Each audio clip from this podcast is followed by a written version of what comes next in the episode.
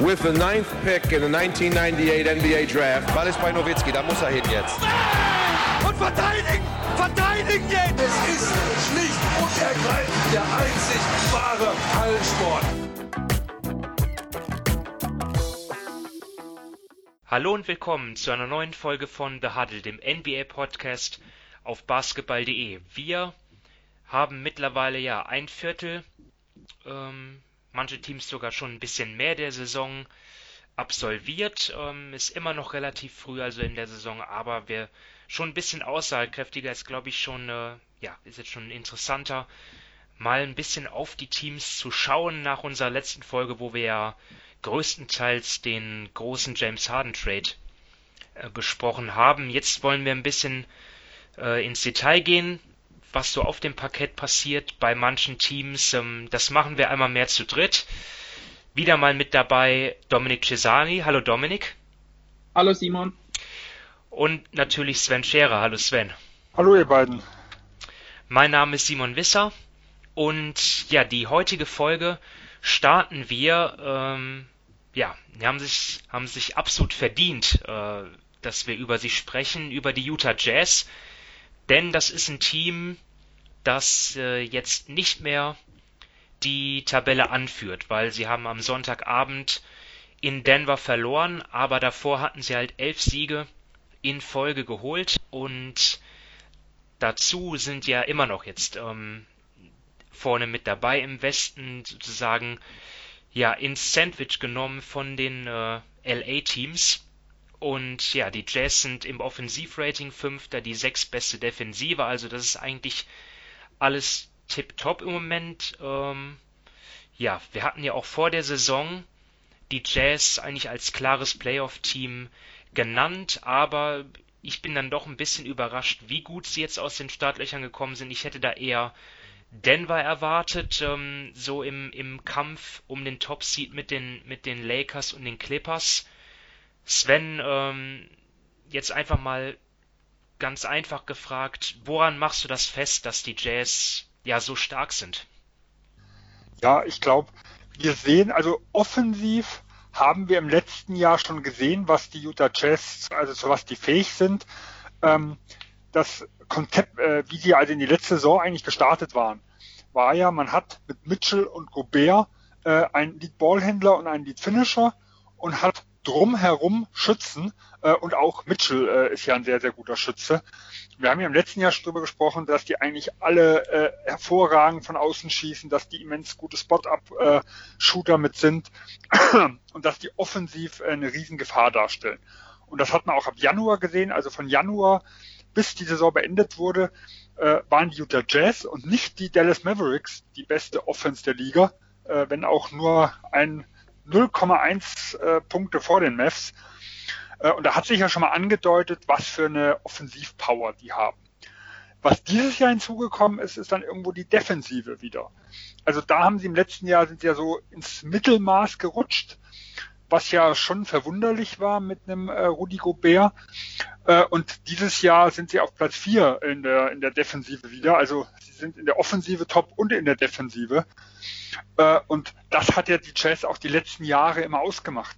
Äh, und da sieht man halt einfach, dass so die, die Räder etwas besser ineinander laufen. Also äh, der Coach der Jazz, äh, Snyder, hat ja auch ganz klar gesagt, wir brauchten ein Jahr, um uns defensiv zu finden. Und das wäre für ihn so der größte Fortschritt, den sein Team dieses Jahr gemacht hätte. Äh, und da muss man natürlich sagen, ja, das stimmt. Die Defensive ist extrem modern, muss man ganz klar sagen.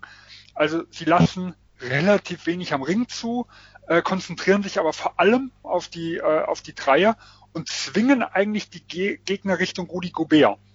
Also ich sag mal, man hat so ein bisschen vor, vor zwei Jahren in Playoffs gegen Houston ja schon mal gesehen. Was sie auf gar keinen Fall wollten gegen James Harden ist den Dreier. Sie wollten, dass er Richtung Gobert geht und äh, die Midranger irgendwo nimmt. Gegen Harden ist das extrem schwierig gewesen. Gegen andere Teams funktioniert es. Und da, dieses Konzept, was man damals schon gesehen hat, das verwenden sie jetzt in dieser Saison extrem gegen alle Teams. Äh, die, also die, die Teams werden wirklich äh, von der Dreierlinie weggelaufen. Sie müssen in die Mitte und vor allem äh, haben die viele Midranger und auch diese, diese kurzen Midranger. Und da ist halt ein Gobert jemand, der das extrem gut contesten kann. Äh, und da sieht man halt, wo der große Fortschritt ist.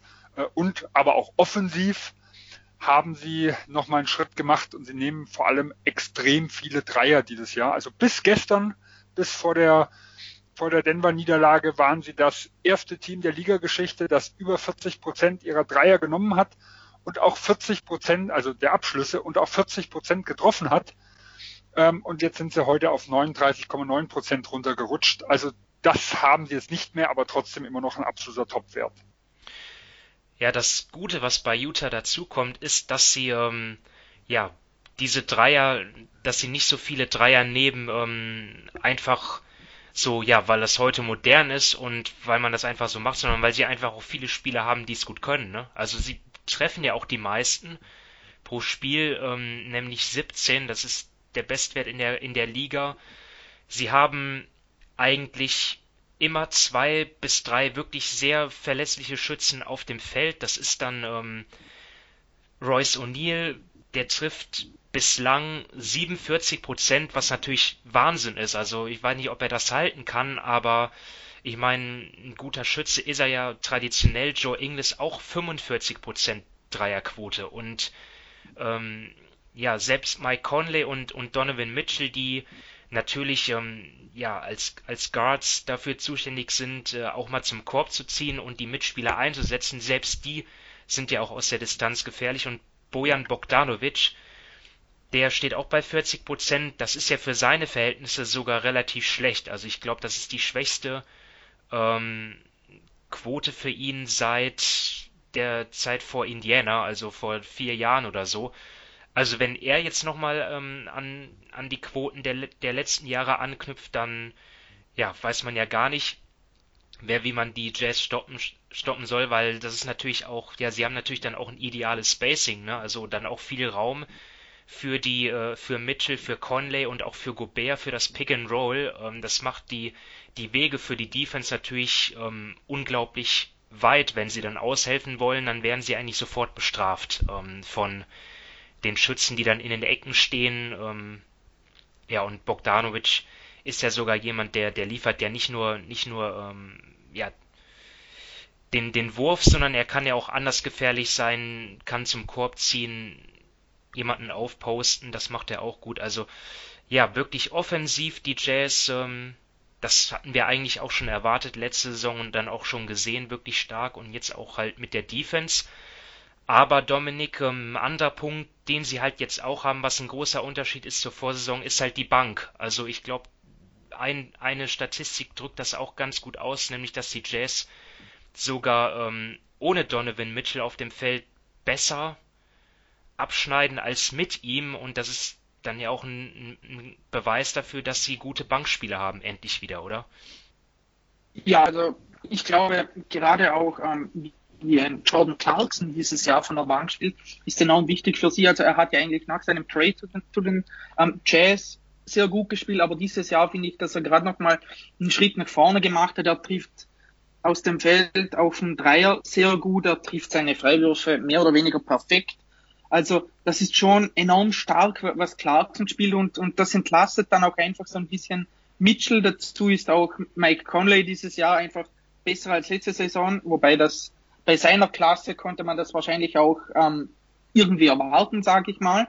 Und deshalb ist es schon auch wichtig, dass, dass da das Gerüst, sage ich mal, gerade mit dem Ball in der Hand einfach besser ähm, funktioniert, wenn Mitchell nicht spielt als als letztes Jahr oder eigentlich die vergangenen Jahre, denn die Last war da schon immer enorm hoch, ähm, die er schultern musste und das merkte man dann auch gerade später, dann auch Richtung Playoffs.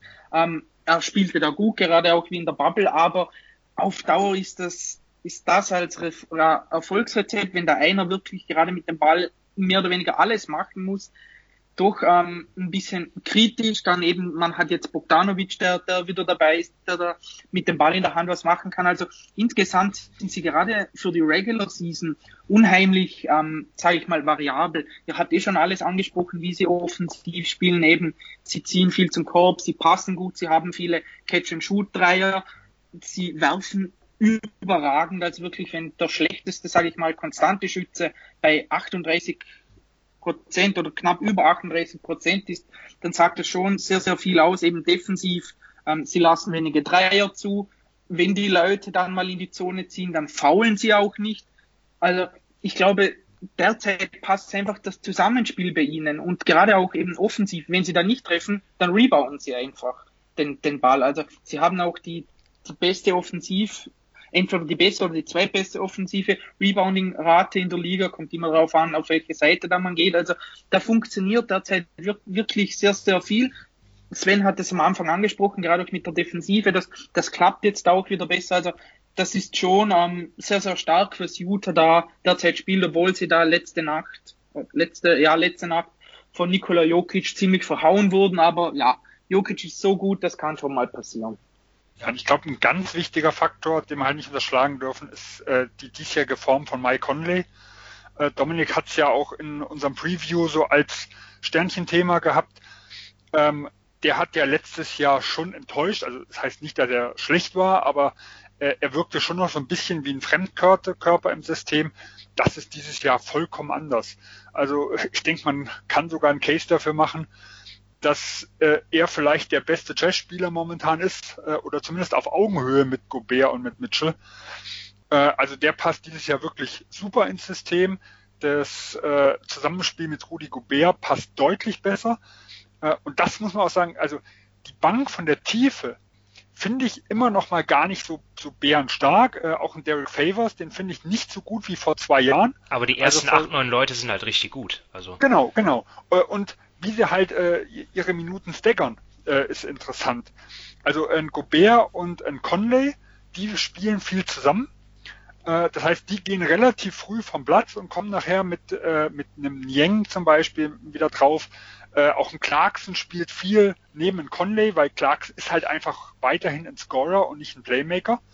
Äh, und dementsprechend sieht man auch, dass eigentlich die einzigen drei, die ein positives äh, On-Off-Werting haben, sind Gobert, Conley und Niang. Und die anderen, die auch, die dann viel zusammenspielen ohne Conley und Gobert, sind eigentlich alle negativ. Also du hast ja Mitchell angesprochen, aber das trifft auf Bogdanovic zu, das trifft auf Clarkson zu, das trifft auf Ingels zu. Äh, und da sieht man halt, dass die ihre Stärken schon relativ gut miteinander verteilen. Also das, die Tiefe, wie gesagt, bin ich noch nicht so begeistert, aber so dass die gesamte Mischung, das passt eigentlich recht gut. Ja, also wenn wir einfach mal jetzt in die Zukunft schauen ein bisschen, ähm, wir sehen die Jazz für die reguläre Saison top aufgestellt. Ähm, Sven hat es angesprochen, Tiefe.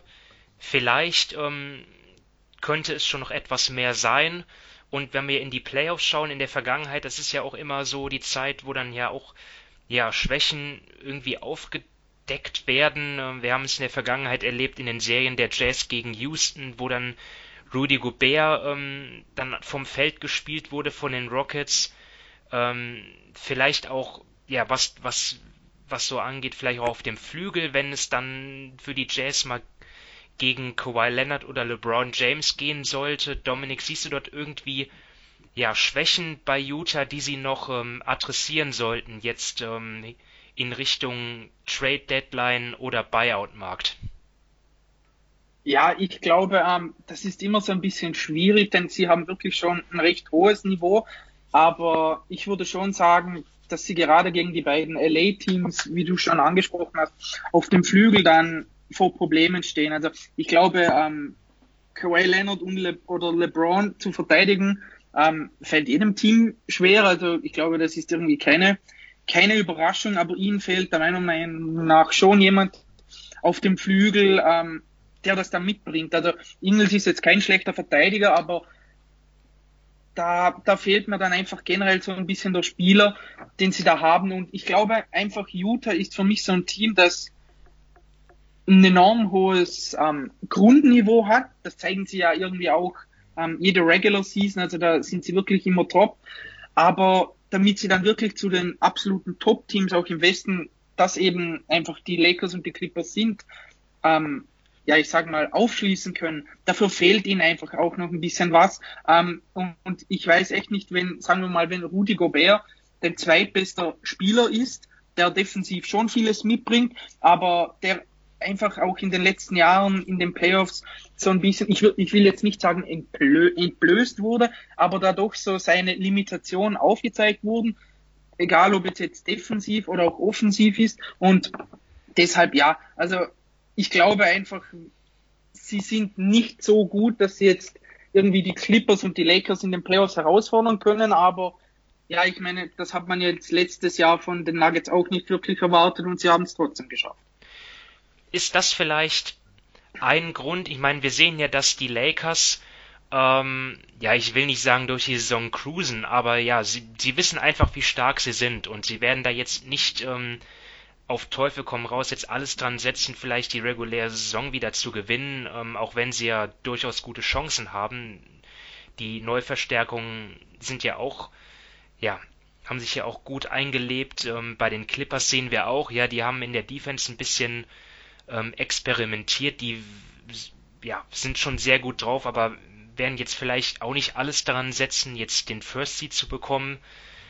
Sven, glaubst du, dass Utah, dass dass die dort vielleicht ja mehr daran drauf setzen werden, die reguläre Saison zu gewinnen, um vielleicht auch nicht nur in der ersten, sondern auch in der zweiten Runde den LA-Teams ähm, ja aus dem Weg zu gehen und auch natürlich Heimvorteil zu haben. Ich denke mal, die, die Crowd in Utah, es sind ja auch wieder einige zugelassen bei den Jazz, ich glaube so 2000 oder so, das könnte ja auch ein Faktor sein. Also glaubst du, dass die Jazz dort motivierter sind äh, Richtung also, First Seed?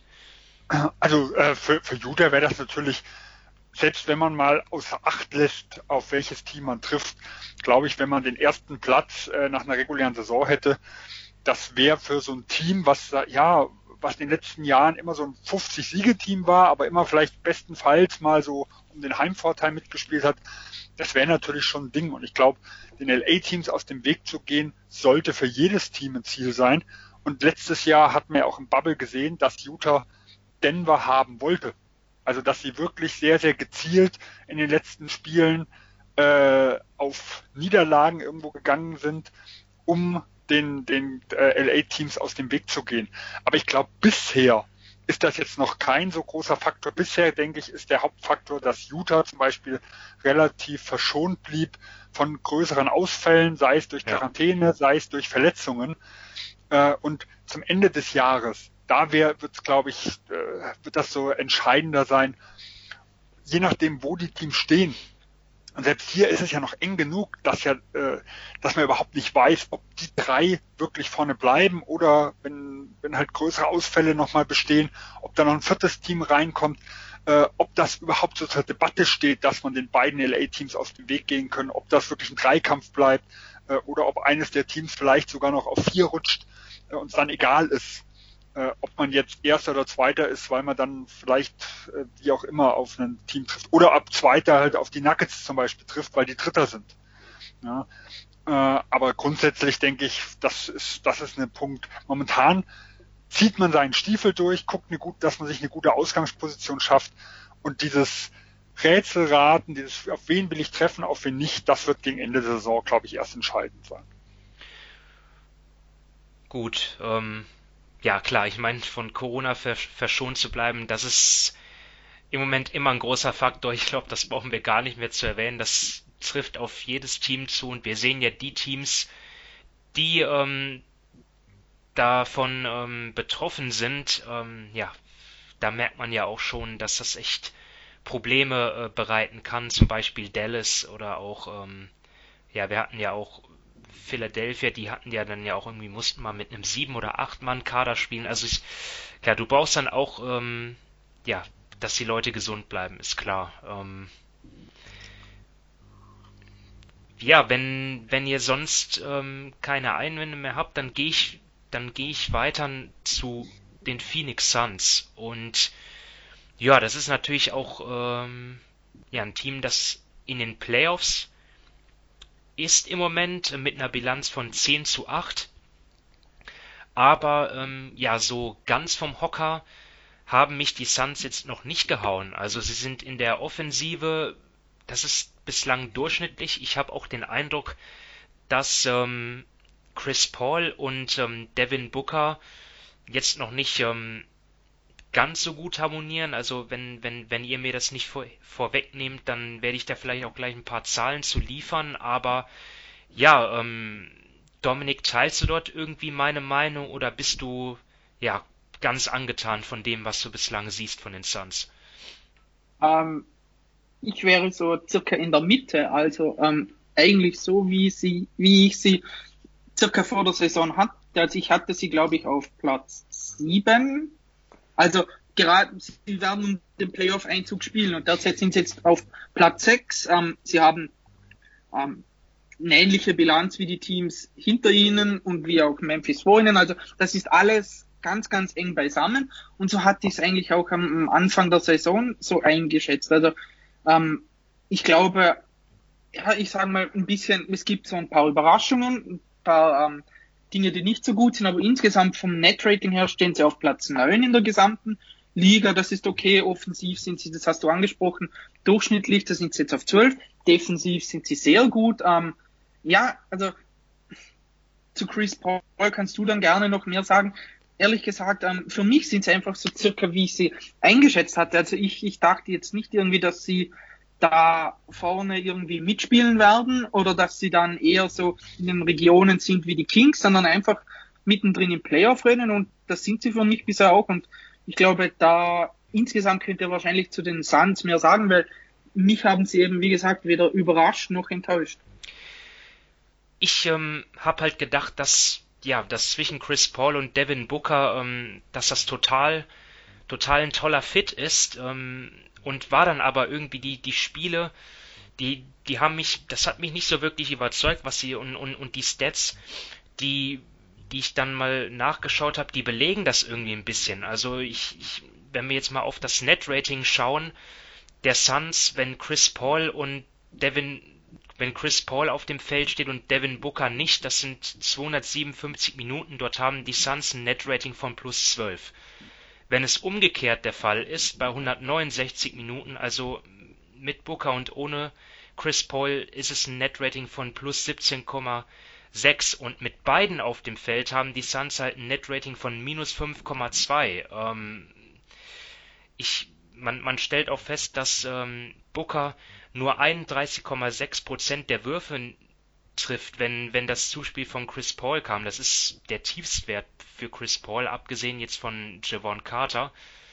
Ähm, ja, was, was ich zudem feststelle, ich, ich habe mir auch die meisten Abschlüsse von Booker in der Saison mal angesehen und generell fällt mir irgendwie auf, dass das ein ganz anderes äh, Spiel ist als in der Vorsaison. Man sieht es auch an der Pace, wo die, wo die Suns ja auch ja, den, den viertniedrigsten Wert haben.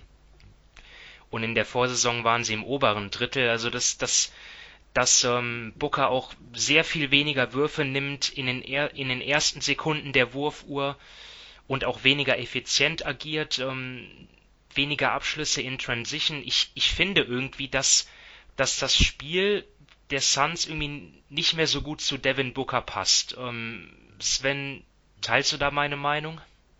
Ja, also definitiv. Ähm, Booker wirkt momentan ja noch nicht, äh, fühlt sich noch nicht so wohl in der Rolle, hat man das Gefühl. Ähm, ich glaube aber auch, man muss da jetzt, man muss da noch sehr, sehr vorsichtig sein nach so einer kurzen Zeit. Ähm, und äh, das ist klar. Also ich, ich bewerte nur das, was ich gesehen ne? habe bislang. Ne? Nee, nee, du, du, hast vollkommen recht. Also die zwei harmonieren noch nicht. Ähm, man muss ja auch sehen, die Suns haben letztes Jahr deutlich schneller gespielt und da hat sich halt Booker auch wohler gefühlt. Äh, und es ist ja auch so, dass, dass Booker natürlich offensiv letztes Jahr der absolute Mittelpunkt äh, der, der Offensive irgendwo war. Und jetzt muss sich das ein bisschen aufgeteilt werden zwischen Chris Paul und Devin Booker. Auch wenn ich schon das Gefühl habe, dass Chris Paul sich ein bisschen zurückhält, dass er versucht, die Mitspieler auch wirklich einzubinden. Ähm, wir haben es ähm, im letzten Spiel äh, öfters gesehen, da war da ist er, hat er zum Beispiel äh, Pick and Roll gelaufen, hätte relativ offene Midranger gehabt, hat verzögert und hat einen Aiden äh, im Post erst nochmal gesucht. Das wirkte grundsätzlich noch nicht alles so harmonisch. Also das, da wurde aus meiner Sicht äh, insgesamt äh, ist, ist das Ganze noch nicht so rund gelaufen. Und äh, ich glaube, weil dass das auch noch ein bisschen wahrscheinlich dauern wird. Und eigentlich sehe ich das ja sogar als relativ positiv, dass eigentlich noch viel Spiel nach oben ist. Denn letztes Jahr war ja eigentlich die Starting Five, die überzeugt hat und die Bank ist immens abgefallen. Und das ist gerade zu Beginn des Jahres, wo sie diesen 5 zu 1 Start irgendwo hingelegt haben, genau andersrum gewesen. Also die Bank war für mich so der, der Erfolgsfaktor der Suns. Gerade auch bevor ein Campaign sich verletzt hatte, äh, der hat die, zwei, die zweite Fünf äh, äh, richtig gut geführt. Äh, und man sieht ja auch, auch bei den On-Off-Werten, dass ein Saric, äh, in, in, äh, Cam Johnson und die, die standen richtig gut da. Und die Starting Five hat zum Beispiel an sich ein Net-Rating von minus 2,3 und das Team selber ist ja bei 3,8. Also die fallen ein bisschen ab. Und da bin ich aber überzeugt, dass diese äh, erste fünf sich auch noch finden wird, dass dieses Zusammenspiel irgendwo besser funktioniert. Und ich glaube, das ist so ein bisschen der Hoffnungsschimmer der Suns. Ah, sie stehen mit 10, 10, 8 ja ungefähr so da, wie man sie erwarten kann. Hochgerechnet, also wenn man es vom Netrating sieht, auf eine 82 äh, Spielesaison würden sie momentan bei knapp über 50 Siegen auslaufen. Äh, also da, das sind ja schon die Werte, wo man sagen kann, also das hätte man selbst, also da, das ja konnte man irgendwo erwarten, ist vielleicht sogar ein bisschen positiver, äh, im, gerade in einem starken Westen wie die Bilanz, die man annehmen konnte. Also von dem her, es läuft ja eigentlich recht gut, obwohl dieses Duo noch nicht so funktioniert. Äh, und das, wie gesagt, würde ich als sehr, sehr positiv ansehen. Und die Defensive, ähm, das ist für mich so momentan das neue Steckenpferd, was mich so schon ein bisschen gewundert hat. Und hier muss man auch sagen, die Defensive ist auf Platz 4, obwohl der Gegner eigentlich relativ gut trifft. Weil egal aus welchem Bereich, ähm, die, der, die Gegner treffen entweder so Mittelfeld bis hin zu sehr gut. Also gerade die Gegner haben die beste Corner Three der gesamten Liga, äh, der Suns. Und dadurch, dass sie ähnlich wie Utah eigentlich dort relativ modern spielen, also den Ring gut beschützen, die Dreier äh, eher wegnehmen und die Gegner eher aus der Mitteldistanz werfen lassen. Dadurch wird, obwohl der Gegner trifft, ist die Defensive trotzdem noch sehr, sehr gut. Äh, und das sind für mich eigentlich die Indikatoren, die, die so langfristig für mich entscheidender sind. Äh, und man spielt auch relativ, ja, schon eher schon im Playoff-Basketball, also viel im, äh, im, im Halfcourt, sowohl sie wie auch, dass sie dem Gegner nicht viel Transition zulassen. Es sind schon Dinge, die sich auf Playoff-Basketball übertragen lassen müssten. Deswegen bin ich eigentlich schon recht positiv, trotz den, ja, eigentlich den vielen Baustellen, die es noch gibt. Ja, ich meine, du hast ja auch recht. Ähm, ich bin da ja auch immer einer der ersten immer vorne mit dabei, wenn es darum geht, äh, ja, nicht überzubewerten. Also wir sind ja hier geduldig mit äh, Chris Paul und Devin Booker. Ähm, ich bin auch davon überzeugt, dass es noch besser wird und ja, wie wir schon jetzt mehrfach ähm, gesagt haben, von der Bilanz her passt das ja. Also die Suns ähm, sind da im Playoff-Rennen ähm, ja voll mit dabei und jetzt ähm, noch eine Frage an dich, Dominik. Wen, welchen Spieler oder generell irgendeine andere Sache bei den Suns, ähm, wel, welche, was, was sticht dir da noch bei dir äh, jetzt heraus bislang im bisherigen Saisonverlauf, ob positiv oder negativ?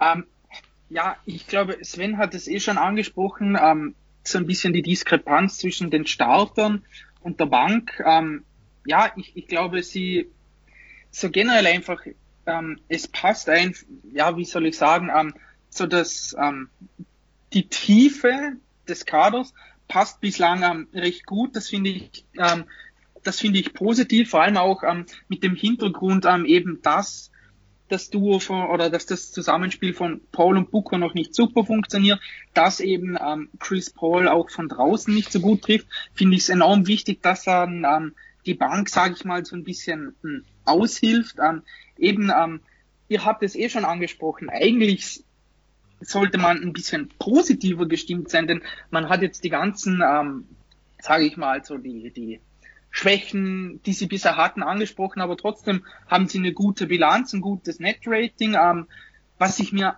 aber eben noch wünschen würde, ist, dass sie einfach ähm, sag mal, das Tempo ein bisschen hochschrauben. Also eben, ihr habt es eh schon auch kurz angesprochen, sie sind, sie spielen nicht schnell, sie spielen dann schon ein bisschen schneller, wenn Chris Paul auf der Bank ist, aber gerade ein Devin Booker, der in der Transition gut ist, ähm, soll, dem sollte man da meiner Meinung nach ein bisschen mehr Möglichkeiten geben, diese Stärke auszuspielen und ich glaube, allgemein würde es dann einfach, ähm, sie haben ja auch Athleten in ihrem Team mit, mit Aiden und mit, mit Bridges und so weiter. Also ich glaube, so ein bisschen das Tempo hochschrauben. Gerade auch, wenn Paul dann auf der Bank ist, würde er ähm, dem Team nicht schaden, könnte dann auch einfachere Punkte generieren, was insgesamt einfach ja ihnen ein bisschen weiterhelfen würde. Also kurz gesagt, ähm, sie haben ein paar Baustellen, aber sie haben jetzt nicht irgendwo eine riesige Baustelle, die unheimlich schwer zu beseitigen ist. Und deshalb glaube ich einfach, sie sind ähm, generell gesagt auf einem sehr, sehr guten Weg. Und ähm, wenn das so weitergeht, dann ja, kann man sich das definitiv dann ähm, Richtung Playoffs gut ansehen. Ein Spieler, den, über den wir vielleicht noch sprechen sollten, ähm, DeAndre Ayton, ne, erster Pick gewesen im Draft, ähm, was war's, 2018. Ja, daran sollte man ihn vielleicht jetzt nicht jedes Mal messen. Ne? Luka Doncic ist der bessere Spieler, keine Frage, aber ähm, Sven, wie beurteilst du denn seine Saison bisher? Also er legt ja ein ein starkes Double-Double auf von 14,4 Punkte, 12,6 Rebounds. Ähm, was ich irgendwie mir wünsche, dass er ja häufig, dass er ein bisschen aggressiver ist, häufiger an die Freiwurflinie kommt. Ähm, ansonsten sehe ich dort vor allem auch defensiv schon Fortschritte. Wie ist dein Eindruck? Ja, also äh, stimme ich dir hundertprozentig zu. Mir gefällt seine Defense extrem gut. Er hat auch vor der Saison angekündigt, dass das sein Hauptaugenmerk ist. Die Offense äh, soll eher so Nebenwerk sein und äh, in der Defense will er sich steigern.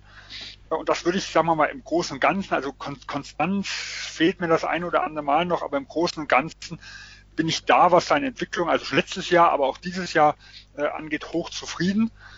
Ähm, offensiv ist er mir halt etwas, ja, du sagst das weniger aggressiv, für mich so ein bisschen zu soft. Sein Spiel bewegt sich halt überwiegend in der Midrange.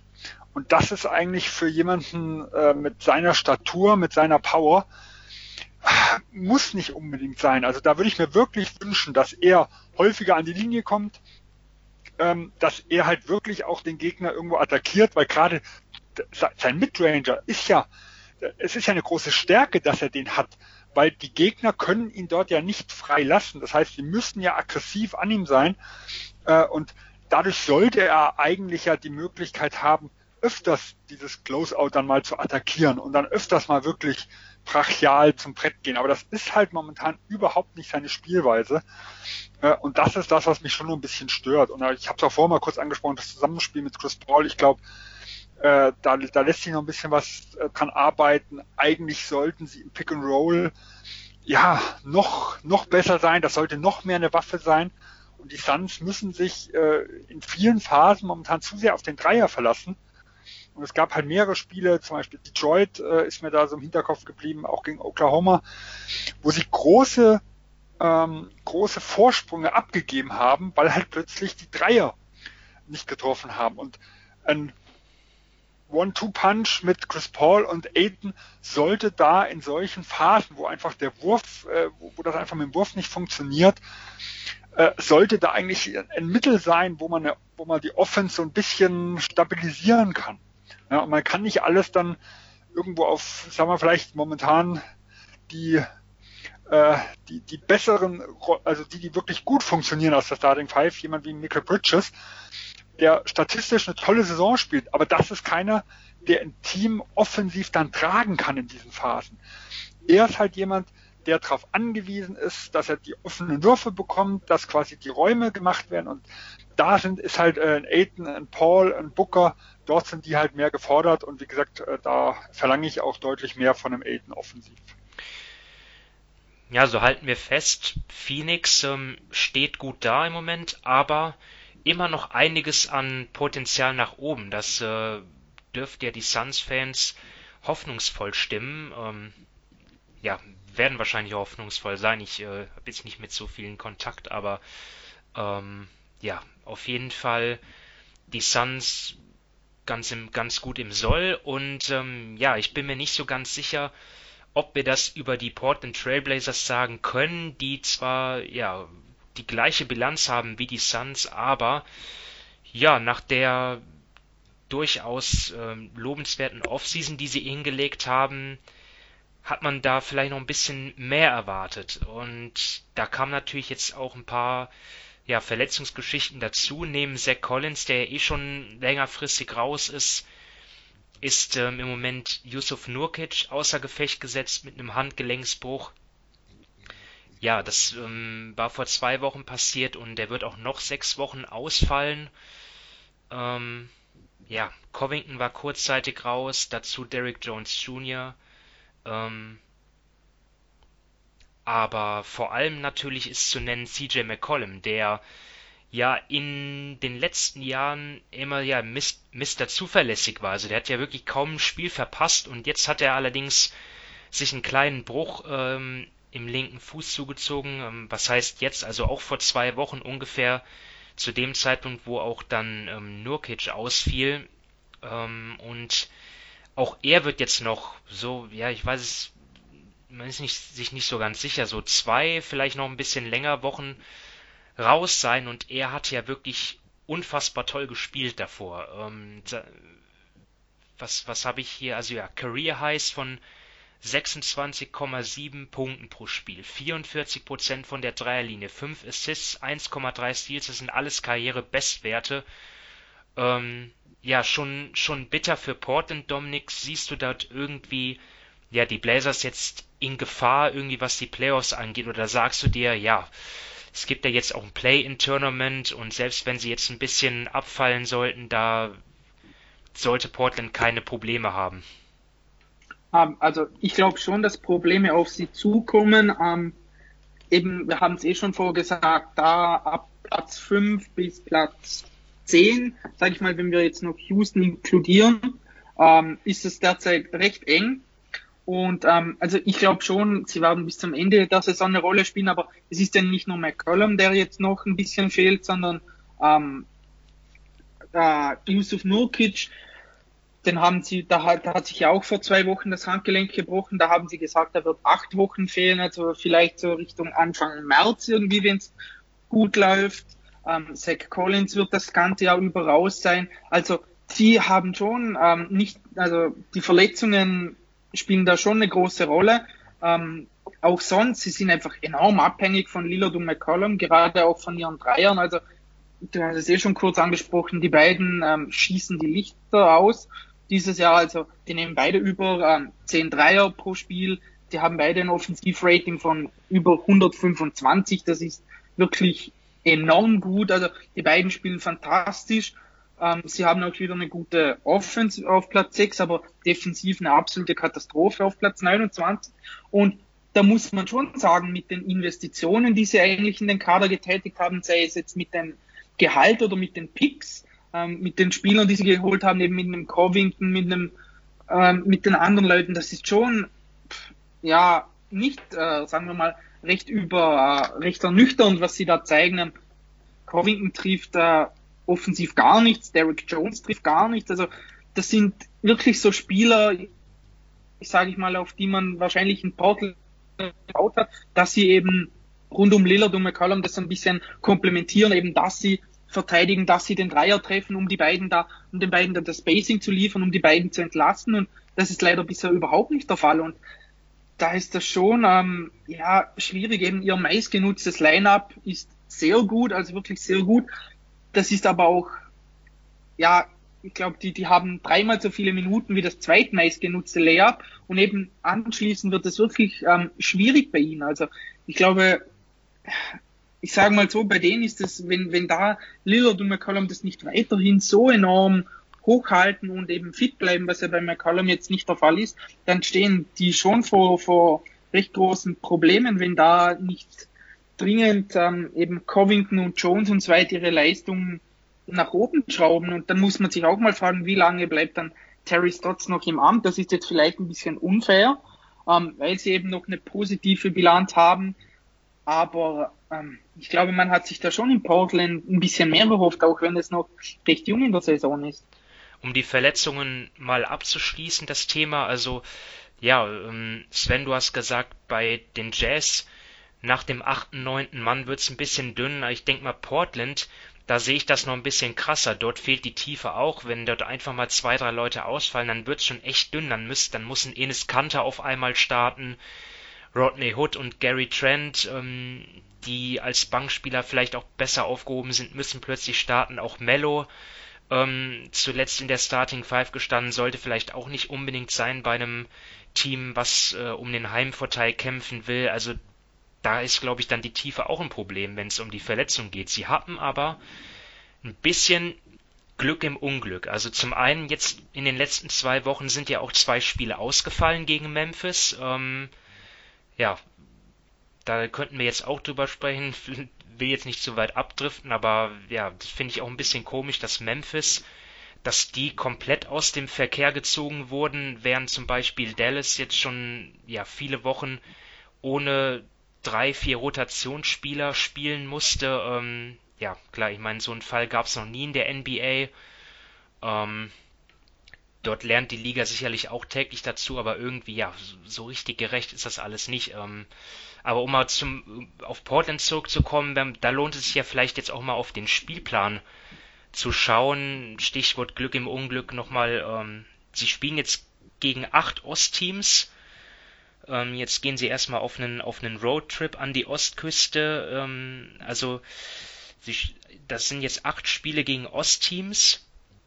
Und jetzt mal abgesehen von Milwaukee und den beiden gegen Philadelphia sind das auch Spiele, die sie trotz der Ausfälle eigentlich gewinnen können. Also das, es, es kann durchaus noch glimpflich ausgehen für die Blazers. Ähm, ja, wo, was ein Punkt, den ich noch ansprechen wollte, denn jetzt mal abgesehen von den Verletzungen, war ja auch davor nicht alles gut. Ähm, wir haben in der Offseason gedacht, dass die Blazers ihre defensiven Schwächen adressiert hätten mit dem mit dem äh, mit der Verpflichtung von Robert Covington. Dazu kommt Nurkic zurück. Der hat ja auch einige Spiele gemacht in dieser Saison und trotzdem sind die Blazers immer noch das drittschlechteste Defensivteam. Also Sven, was läuft dort falsch? Ja, also was man ja sagen muss, die letzten Jahre war ihre größte Stärke eigentlich die Drop Coverage. Das heißt, sie haben ja äh, es geschafft, den Gegner zumindest am Ring ähm, äh, bei, bei relativ schlechten Prozenten äh, zu halten äh, und auch bei relativ wenig Abschlüssen. Und in diesem Jahr haben sie es wirklich geschafft, sich in, dass sie in allen Bereichen unteres Mittelmaß oder schlechter sind. Äh, also selbst am Ring sind sie nicht mehr elitär äh, wie die Jahre zuvor. Äh, und da muss man sagen, natürlich, die Nurkic-Verletzung ist ein großer Faktor, aber man muss natürlich auch klar sagen, Nurkic war zu Saisonbeginn bei weitem nicht in der Verfassung, wie, wie wir ihn zum Beispiel im Bubble im Orlando gesehen haben. Also er hat mir in den ersten Spielen auch nicht wirklich gefallen. Ähm, der Flügel, der ja eigentlich im letzten Jahr das große Problem war und wo mit Covington Jones und auch dem verletzten Hood drei Verstärkungen kommen sollten, äh, die treffen alle wenig bis gar nicht. Also Covington ist momentan bei einer Dreierquote von 28 Prozent, Derrick Jones bei 25,6% und auch ein Hood bei 25,9. Also Portland hat zwar so, äh, trifft, äh, nimmt zwar 24 Prozent mehr Dreier wie im letzten Jahr, also das Volumen ist deutlich hochgegangen, aber trotz einem CJ McCallum äh, und seiner Traumquote äh, treffen sie nicht mehr. Also in der Hinsicht haben die, die Leute auf dem Flügel zu keiner Verbesserung beigetragen. Und da hat man sich ja wirklich erhofft, dass da ein bisschen was kommt. Äh, Im Halbfeldangriff lassen sie pro 100 Possessions 101,8 Punkte zu. Das ist Platz 29. Äh, und wer über 100 Punkte da dazu lässt, das ist im Halbfeld wirklich katastrophal, muss man in der Hinsicht sehen. Ähm, und natürlich, das Problem ist jetzt, dass ein Kanter startet, dass ein Carmelo Anthony nebendran äh, auf der 4 auch viele Minuten spielt. Das ist auch was, was wir vor der Saison schon mal angesprochen haben. Und insgesamt tun für mich viel zu viel Spieler mit einem negativen Impact äh, irgendwo Minuten bekommen. Äh, also da gehört für mich also der angesprochene äh, Hood dazu, Anthony Simons äh, hat immer mal wieder ein gutes Spiel. Insgesamt sehe ich ihn aber auch noch als negativ und auch ein Giles und Little, die also ein paar Rotationsminuten noch bekommen, bringen auch einen nicht wirklich weiter. Äh, also ich sehe da schon größere Probleme. Und bei Covington zum Beispiel muss man auch sagen, dass er, äh, er war ein riesen Upgrade, was der Flügel angeht. Aber die, die perfekte Rolle, die er so in Houston gefunden hat, dass er so ein bisschen der, der Help-Defender war, der ja auch, ja, er oder Tucker, man konnte sich ja aussuchen, die beide so ein bisschen die, den Center irgendwo gespielt haben. Also Covington hat ja auch viele Blocks äh, in Houston irgendwo gemacht, weil er viel dann nachher ausgeholfen hat, dann quasi in der Mitte stand und so ein bisschen der, der Ringbeschützer, den auch gespielt hat und äh, Offside-Hilfe gegeben hat. Diese Rolle kann er in Portland ja überhaupt nicht spielen, weil egal ob Nurkic oder Memkanter, die haben halt hier ganz klassische Fünfer und die größte defensive, ja, Schwäche will ich nicht sagen, aber da, wo er vielleicht nur Durchschnitt ist, das ist eigentlich die On-Ball-Defense. Und da ist er aber momentan mehr gefordert und seine größte Stärke kann er gar nicht ausspielen. Und was ich zum Beispiel in den äh, Spielen, die ich mit von Portland gesehen habe, vermisst habe, gerade jetzt nach Nurkic-Ausfall, ist, dass man vielleicht mal versucht hat, ihn mehr auf Center spielen zu lassen und wirklich mal probiert hat, okay, ob, ob das jetzt, ob man nicht aus der Not eine Tugend machen kann. Nurkic ist draußen und man versucht mal so ein bisschen mehr Richtung äh, den, den Houston Covington wieder ähm, hervorzuheben. Das ist leider noch nicht passiert. Da bin ich mal gespannt, ob man da nicht ein bisschen mehr experimentieren könnte. Ähm, ja, was, was die mit, mit der Antwort auf die Frage, woran es mit, an der, mit der Defense liegt, da bin, bin ich noch nicht ganz zufrieden. Also mal deine Einschätzung. Glaubst du, das ist ein systematisches Problem oder liegt es einfach daran, dass trotz Covington und Jones, dass das einfach individuell nicht gut genug ist? Ich würde sagen, eine, eine Mischung aus beidem. Äh, also systematisch versuchen sie ja weiterhin, äh, also dass der Center quasi die, die Defense verankern soll äh, und dass, äh, dass man im Endeffekt die, die Leute Richtung Mitte irgendwo schickt. Das kann aber ein Nurkic in, seine, in seiner Form der ersten Spiele nicht und ein Kanter konnte das noch nie äh, in dem Maße. Deswegen bin ich der Meinung, dass das systematisch momentan ganz schwer zu spielen ist, so wie sie es jetzt machen. Und sie setzen halt, ja, die Leute, so wie ich bei Covington erklärt habe, nicht wirklich nach ihren Stärken irgendwo ein. Ein Covington spielt momentan äh, so, wie es wie er eigentlich nicht spielen sollte. Also er wird nicht, seine elitären äh, Eigenschaften werden nicht gefördert. Äh, und das Personal natürlich äh, ist natürlich ein großes Problem. Also wenn du Kanter neben ein Camelo Anthony spielen hast, dann kann das defensiv äh, in der Hinsicht ja nicht elitär oder nicht gut äh, irgendwo mit sein. Und du hast halt viele negative Verteidiger und du hast nicht die Leute, die das wirklich ausbaden können. Also Nurkic in Topform, selbst ein Hassan Whiteside im letzten Jahr, den ich äh, für überschätzt halte defensiv, hat aber eine klare Stärke gehabt. Er war schon jemand, der in der Mitte, Mitte eine gewisse Präsenz hatte äh, und der zwar viel zu, viel zu sehr auf den Block irgendwo geht, aber der schon ein bisschen angsteinflößend war.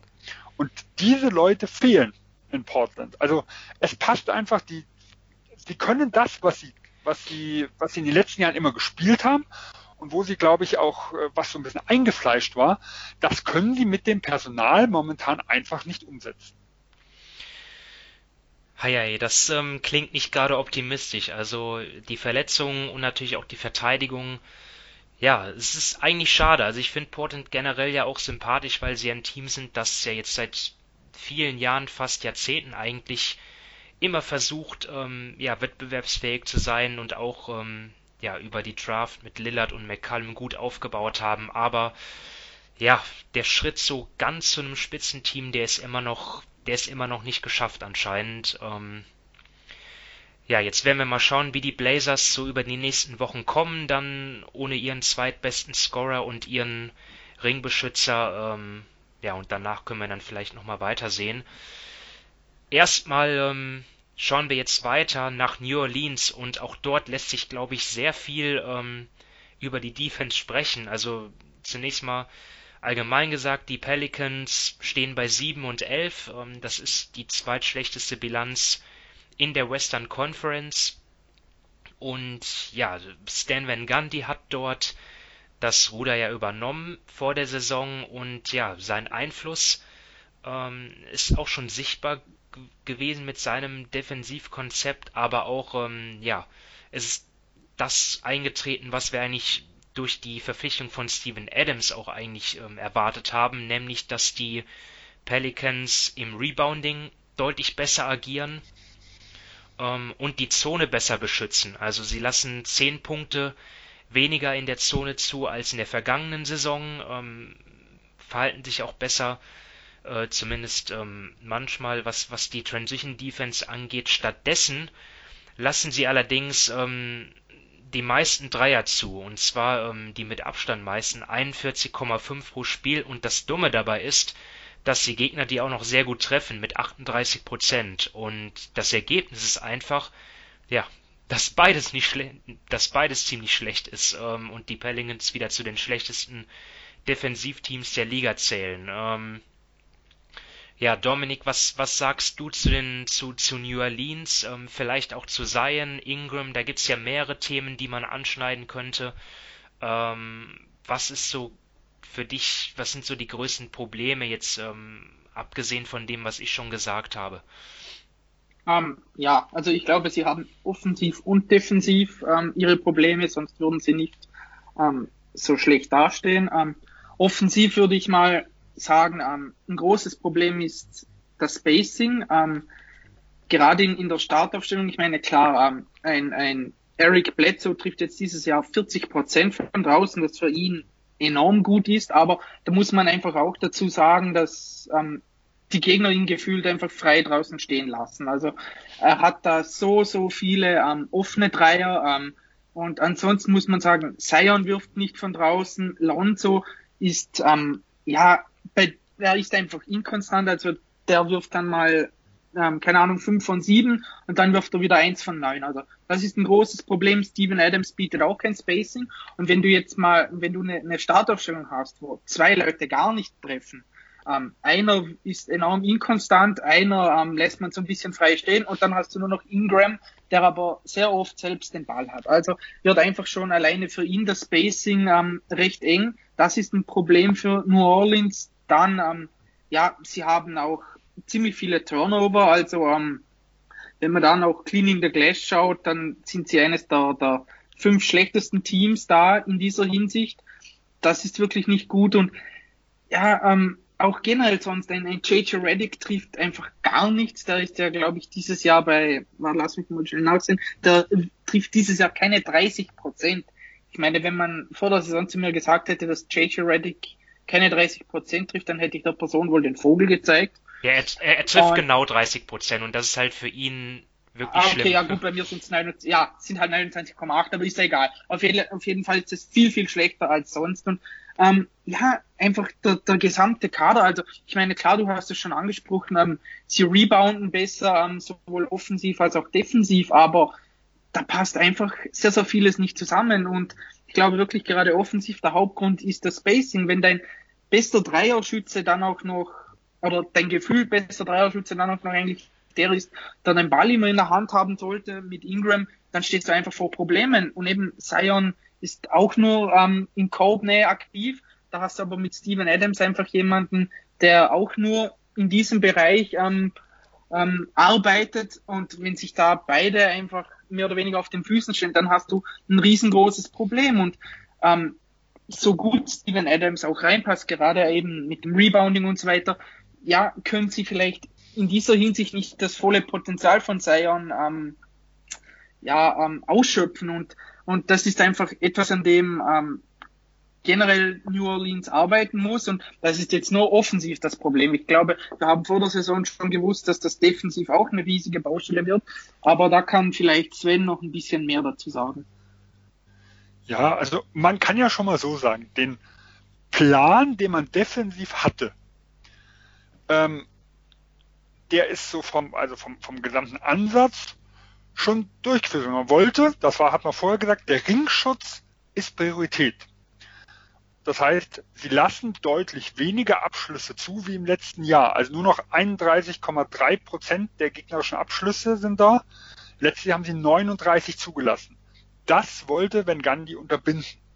Problem bei der ganzen Geschichte, der Gegner trifft dort jetzt halt 67,6 Prozent statt 62,4. Und diese 67,6 sind Platz 28.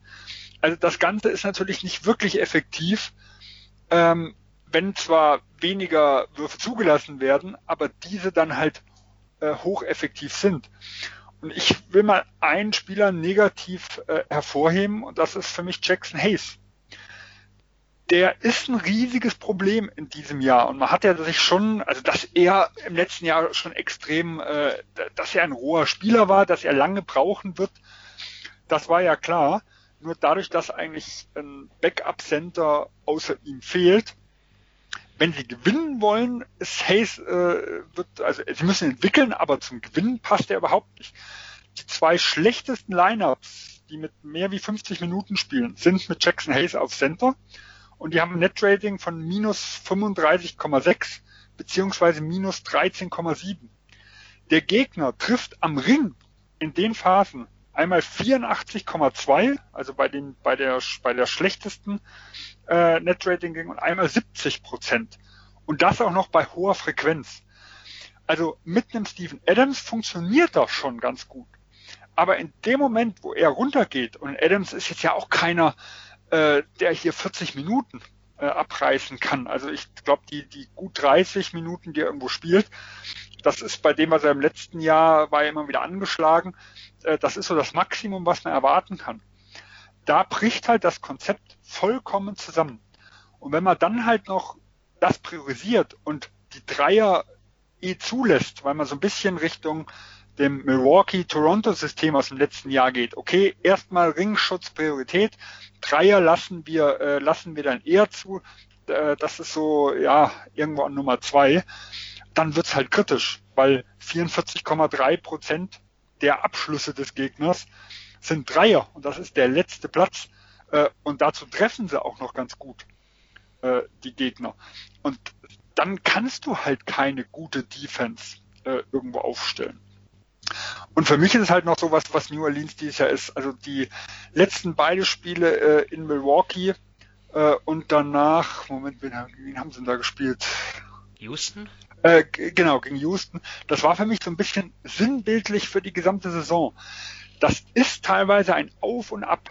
Äh, und das hat man auch gesehen, die, die Pelicans sind ja 4 zu 2 gestartet und hatten Indiana äh, im, im siebten Spiel eigentlich schon am Rande der Niederlage. Also das Spiel war ja eigentlich schon durch, äh, bis Alonso Ball wenige Sekunden vor Schluss quasi an der eigenen Grundlinie das Foul erwartet hat und ihm wurde dann nachher äh, der Ball weggenommen und dadurch haben die Pacers das Ganze noch irgendwo gedreht. Äh, also sie haben ja wirklich, sie sind ja gut gestartet. Die Defensive war, stand damals auch wirklich gut. Und danach ging so diese, diese ganze Achterbahnfahrt los. Und dasselbe haben wir in den letzten zwei Spielen, was so ein bisschen präsenter ist, da auch irgendwo erlebt. Erst, sie führen mit fast 30 Punkten gegen Milwaukee. Nachher wird's noch mal eng. Sie gewinnen drei der Viertel gegen Houston. Das erste, das dritte und das vierte. Und in den letzten viereinhalb Minuten in, im Viertel zwei kriegen sie mit 26 zu 11 oder sowas auf die Mütze. Äh, also da, sie haben einfach Phasen, in denen überhaupt nichts irgendwo zusammenläuft und es ist eine rein, reine Achterbahnfahrt irgendwo. Also ich denke, sie spielen unter ihren Möglichkeiten. Ähm, sie haben ganz klare Schwachphasen, wie gesagt, in, gerade in den Phasen, wo ein Hayes irgendwo spielt. Äh, sie haben die, die guten Schützen, wie Dominik es angesprochen hat, also äh, treffen nicht, äh, treffen nicht gut. Also die besseren Schützen, Ball war letztes Jahr zumindest ein ganz guter Schütze. Reddick trifft nichts und jemand, der auch viel Volumen nimmt, Alexander Walker trifft auch nicht viel. Und dadurch kommen immer so die, diese Wellenphasen, von denen sie sich eigentlich nicht erholen. Äh, und vielleicht nochmal, um auf Zion zu kommen. Man merkt halt auch, er ist schon ein bisschen überfordert mit dem wenigen Platz, den er hat. Und er zeigt ja auch schon so seine Ansätze, dass er, dass er gute Pässe, Pässe aus diesen Situationen spielen kann. Aber das ist noch jetzt nur vereinzelt so der Fall. Äh, gerade aus den letzten zwei Spielen, da hat er, glaube ich, Career High in Assists oder sowas auch gehabt. Also da hat man auch schon gesehen, dass, dass er da, dass er da irgendwo Verbesserungen zeigt, aber er rennt auch oft, rennt sich auch fest äh, und rennt da wirklich gegen eine Wand. Und es wird momentan einfach nicht maximiert, seine Stärke. Ja, also bei Zion, also die Produktion, die ich mir fürs Managerspiel erhofft habe, die hat er nicht gezeigt. Das kann ich schon mal sagen. Ähm, und er hat ja auch defensiv bekommt er ja, bekam er ja in, der, in, in, in letzter Zeit auch viel Kritik ab. Ähm, ich bin auch, auch zu Recht. ich bin auch da aber ja. immer noch der Meinung, ähm, ja, zu Recht natürlich, aber auch da kann man, glaube ich, noch ein bisschen geduldig, geduldiger sein, weil er hat ja auch die, die halbe reguläre Saison in seiner Rookie-Saison verpasst und jetzt ähm, ist er auch noch ein sehr junger Spieler. Ähm, also da habe ich die Hoffnung auf keinen Fall aufgegeben, dass das noch besser wird. Aber vielleicht sind die Pelicans jetzt schon an einem Punkt, wo sie sagen, ja, ähm, wir schauen lieber Richtung Zukunft. Und unter dem Gesichtspunkt, Dominik, kannst du dort die ähm, Berichte, dass Leute wie Lonzo Ball und JJ Reddick für, äh, zum Trade verfügbar sind, kannst du die nachvollziehen? Ähm, ja, also ich glaube, bei Lonzo ist ja der Punkt, da wird ja ähm, nach dieser Saison Restricted Free Agent.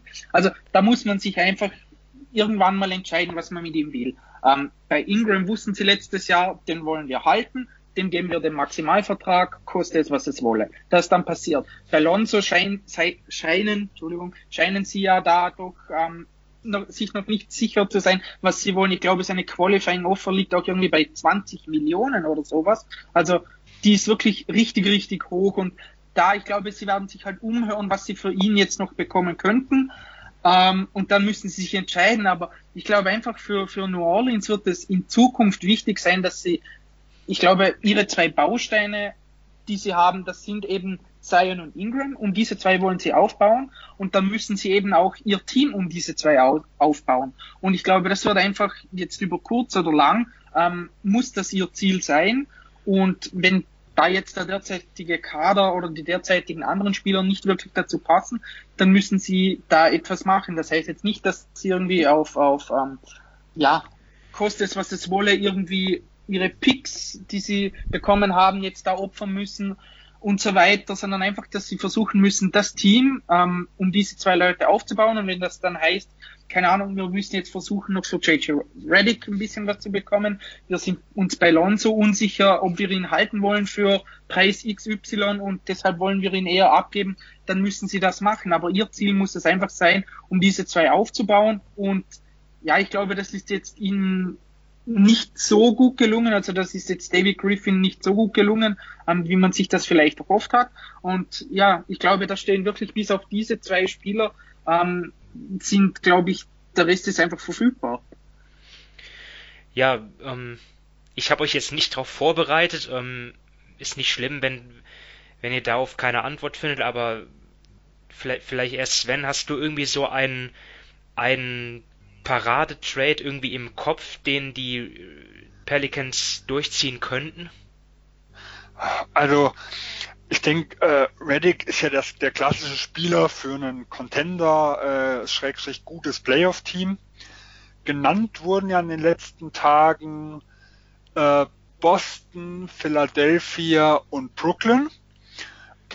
Da muss ich sagen, ähm, also Boston könnte ihn vom Shooting her, sag mal, ganz gut gebrauchen ob man jetzt wirklich die Trade Exception für ihn nutzt oder ob man nicht da sich nochmal umhört oder sie vielleicht sogar in den Sommer schiebt, da kann man nochmal ein bisschen drüber spekulieren. Aber Brooklyn und Philadelphia bin ich mir zum Beispiel nicht sicher, ob er jetzt irgendwo perfekt passt bei den Handeln, weil Brooklyn hat mit, mit äh, Harris und Shemet ja eigentlich zwei, äh, die so, ja, ein ähnliches Profil wie er irgendwo bringt und haben eigentlich andere Baustellen. Ja. Äh, und auch in Philadelphia, sie müssten ja relativ viel Gehalt irgendwo zusammenkratzen. Äh, und auch hier weiß ich jetzt nicht, also Curry spielt eine Bombensaison in der Hinsicht. Reddick ist natürlich jemand, der eher aus Screens gehen kann, ähm, der mit Embiid hervorragend harmoniert. Äh, aber er ist jetzt auch nicht, ich weiß jetzt nicht, ob ich, ob ich ihn jetzt da, da vorziehen würde, einen Curry und Curry und Reddick, weiß ich auch nicht, ob man die so viel zusammenspielen kann. Das würde mir jetzt defensiv gar nicht mal so gut gefallen. Also von dem her, die gehandelten sind, sind es eigentlich nicht die Teams, die ich jetzt irgendwo bevorzugen, äh, irgendwo bevorzugen würde. Äh, ich schaue gerade mal Ding, ob mir jetzt so spontan da irgendein Team, also ich, ich würde sagen, also Phoenix aber das wird schwierig. Aber, ja, ja, also vom, vom reinen Fit her würde ich sagen, äh, Golden State könnte noch jemanden gebrauchen, der so ein bisschen Shooting irgendwo bringt. Ach, da sind wir halt im Problem. Das ist so die, diese Ubre. Also Ubre wurde ja mit ähm, mit den Pelicans auch irgendwo gehandelt. Wenn Golden State mit Ubre nicht mehr planen würde, weil er relativ schwach begonnen hat, dann ist das was, was ich mir vorstellen könnte, weil Wiggins und Ubre haben schon äh, ähnliche Schwächen, gerade wenn jetzt ein Uber überhaupt nichts trifft, dann passen die zwei nicht so gut mehr, äh, nebeneinander. Dann würde vielleicht ein Reddick ja ein dringend benötigtes Shooting irgendwo bringen. Ja, da ist aber das, das Ding, ähm, das habe ich mich auch schon gefragt, als ich das gehört habe. Uber, was was wollen die Pelicans mit dem? Also gut, er würde halt ein bisschen Defense bringen, aber vom Flügel, da haben sie sicher ein Problem. Das Shooting-Problem löst er halt auch nicht. Ja, ich bin auch nicht so hundertprozentig überzeugt davon. Aber da soll ja, sollen ja die Pelicans angefragt haben. Ach so. Ja also gut, wenn dem so her, ist, dann. Ja. Also Gerüchten, Gerüchten zufolge, äh, sollen da zumindest die Pelicans angefragt haben. Also von dem her äh, mache ich mir darüber erstmal weniger Gedanken. Ähm, ich fände es noch interessant in Memphis, weil da ist jemand, äh, ein Brooks, der gefällt, der ist so ein bisschen ein Chucker, sag ich mal, in der Hinsicht. Also da würde mir jemand der neben neben Morant so ja ein bisschen verlässlicher Shooting bringt. Also dieses Jahr bringt er es nicht, aber ich glaube trotzdem, dass ein Reddick äh, das, das noch drauf hat. Also da, bei einem Shooter gibt es immer diese Phasen.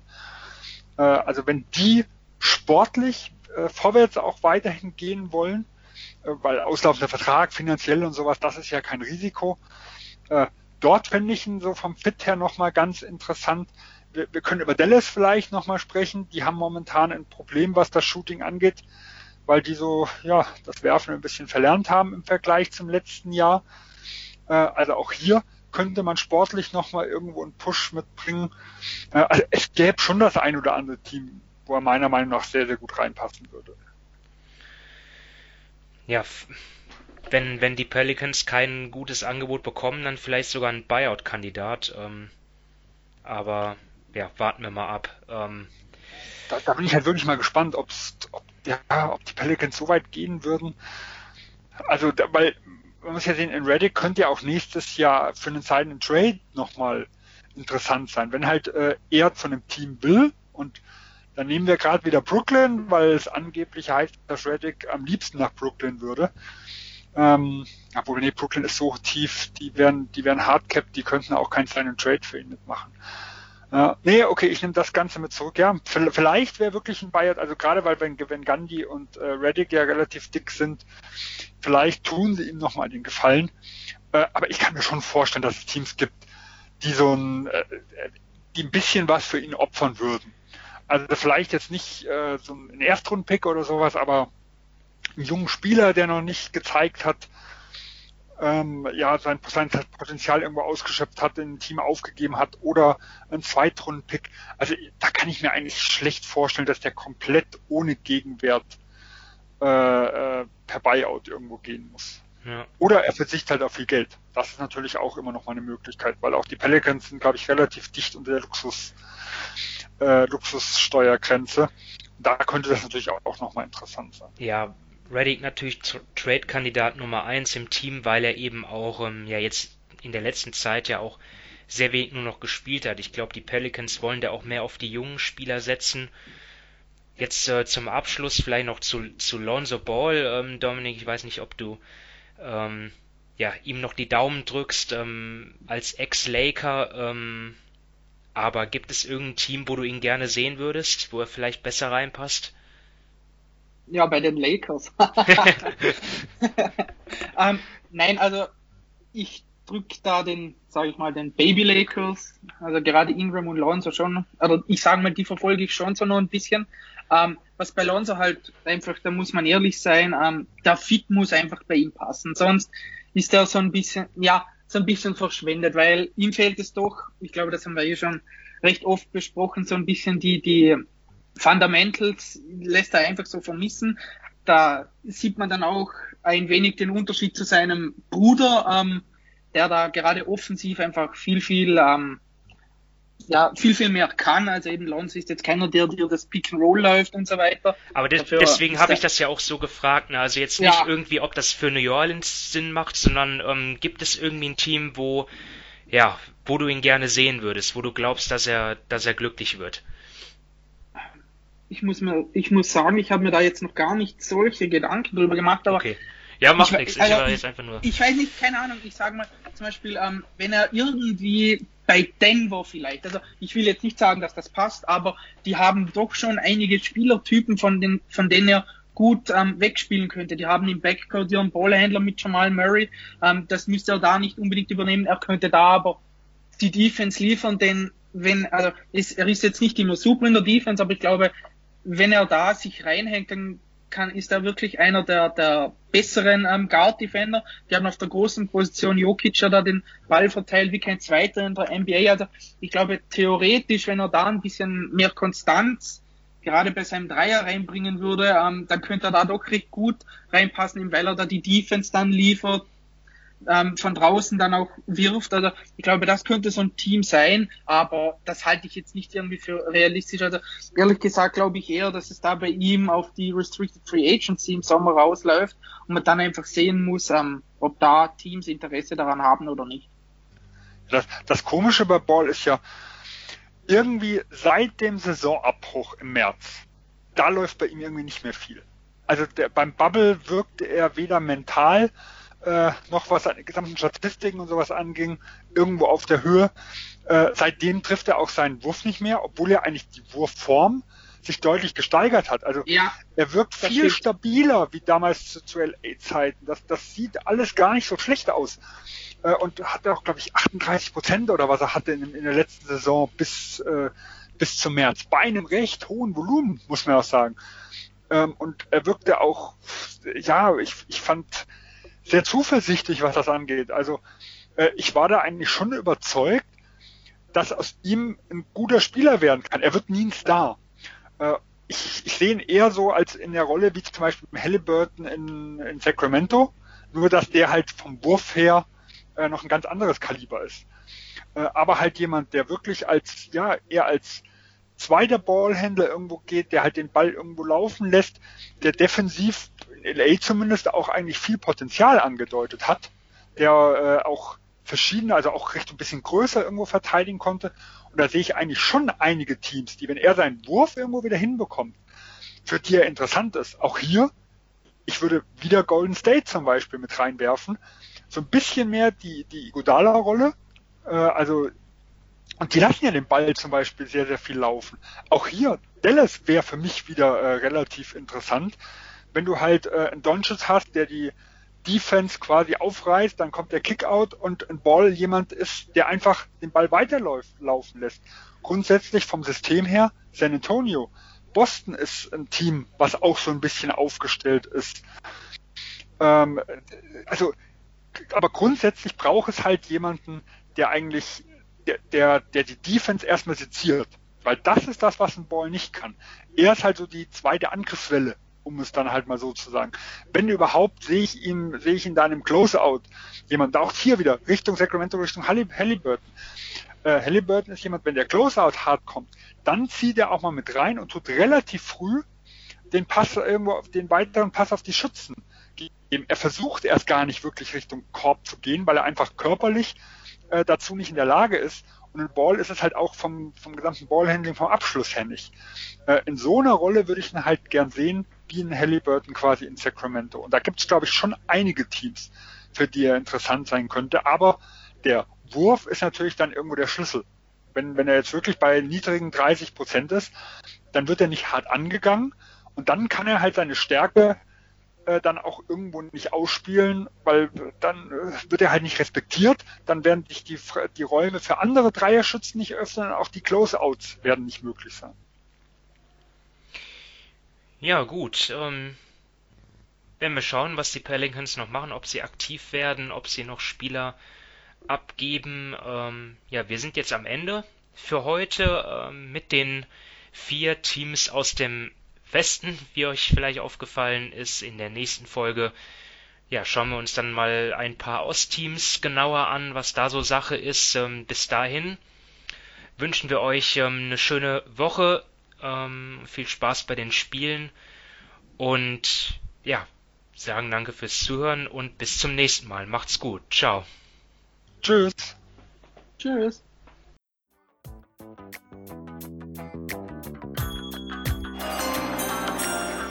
With the ninth pick in the 1998 NBA Draft, Ball ist bei Nowitzki, da muss er hin jetzt. Und verteidigen! Verteidigen jetzt! Es ist schlicht und ergreifend der einzig wahre Hallensport.